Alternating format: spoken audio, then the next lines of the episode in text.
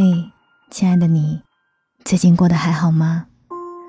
我是三 D 双双，我只想用我的声音温暖你的耳朵。我在上海向你问好，今天的你辛苦了。二零二零年年末，我收到出版社寄来的苏先生的新书，书名叫做《一封来自时间的检讨书》。我盯着书名想了很久，然后放下书，转身忙碌自己的事情去了。十二月三十一日，还在震惊于郭敬明和于正分别向庄宇的圈里圈外和琼瑶的梅花烙道歉，我就看到朋友圈有人调侃道：“莫非他们俩都看了苏先生的新书《一封来自时间的检讨书》？”那个时候突然想起自己前不久刚刚收到了这本书。随即拿出来翻阅。这是一本关于往事和记忆的故事集，用十九个故事讲述了十九种人生的阶段。只有时间才能让人去做检讨，只有往事能让人醒悟。我们看过太多跌宕起伏的故事，但生活本身就是平凡的，而那些往事中汹涌的情感，才是最值得为之动容的。因为足够真实而富有诚意，所以在这本书里没有那些虚张声势的人，站在台前的人，充满修饰的人，只有那一些在角落里沉默不语的人。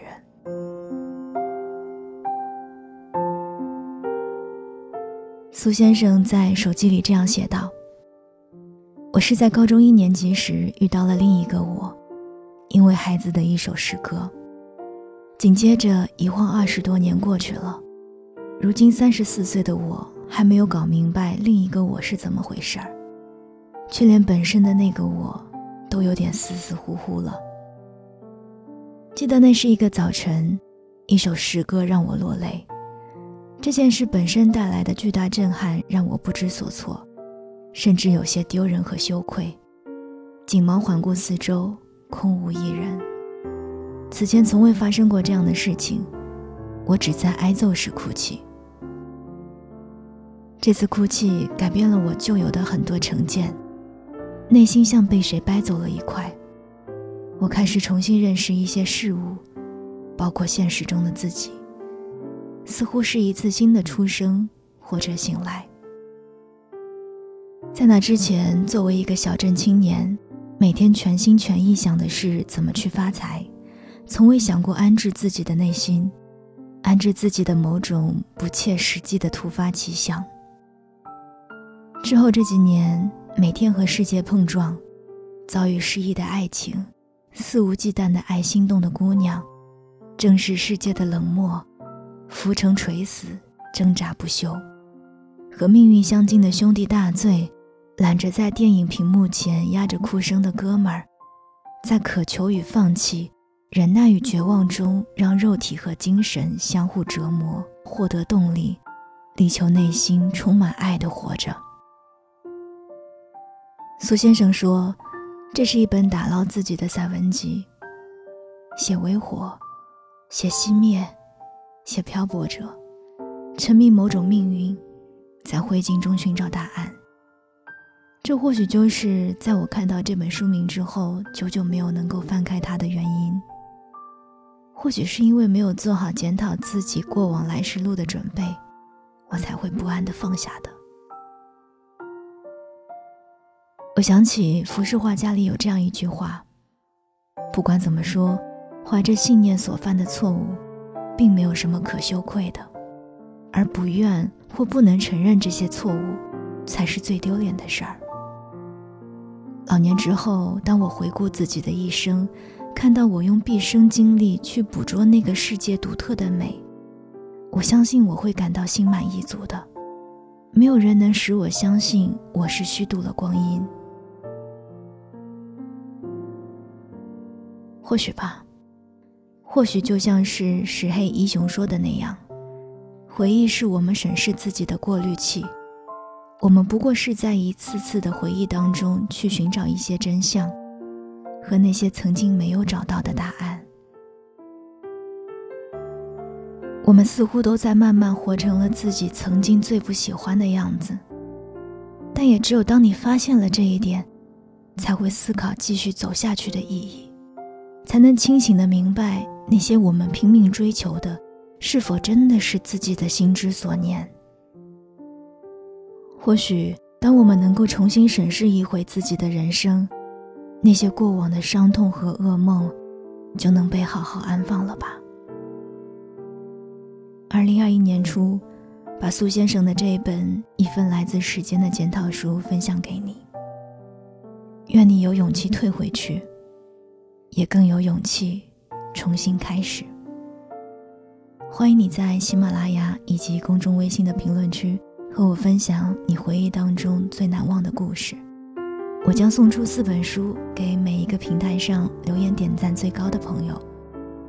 当然，如果你喜欢这本书，也可以在京东或者是当当网上购买苏先生的一封来自时间的检讨书。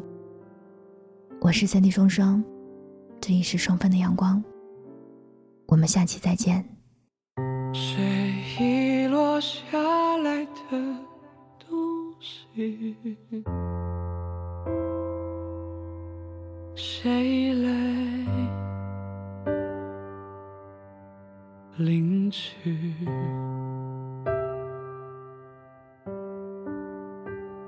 谁看谁情绪更缜密，好甩出各自的引力，这里等你来领。回去，执念是一种病，我想我难被治愈。我等你，我爱你，我愿意，我可以，让我再看看你来日心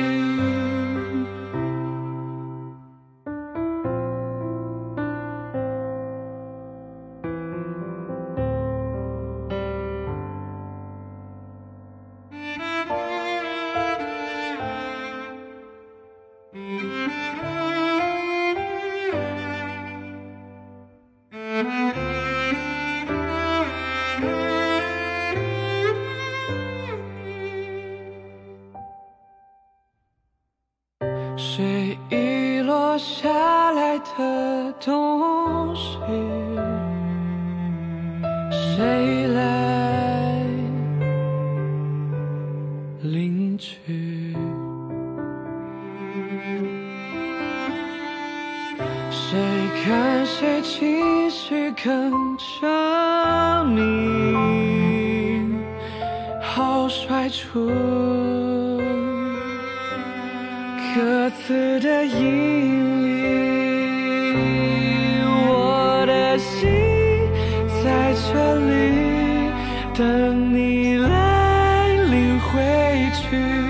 思念是一种病，我想我难被治。我等你，我爱你，我愿意，我可以。让我再看看你来日可期，我的心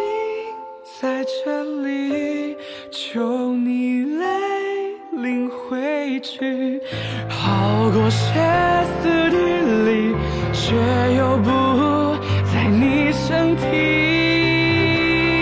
你心事好神秘。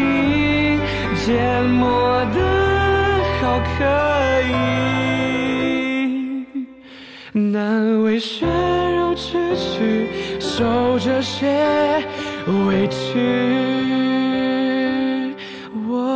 心在这里等你来领回去，好想。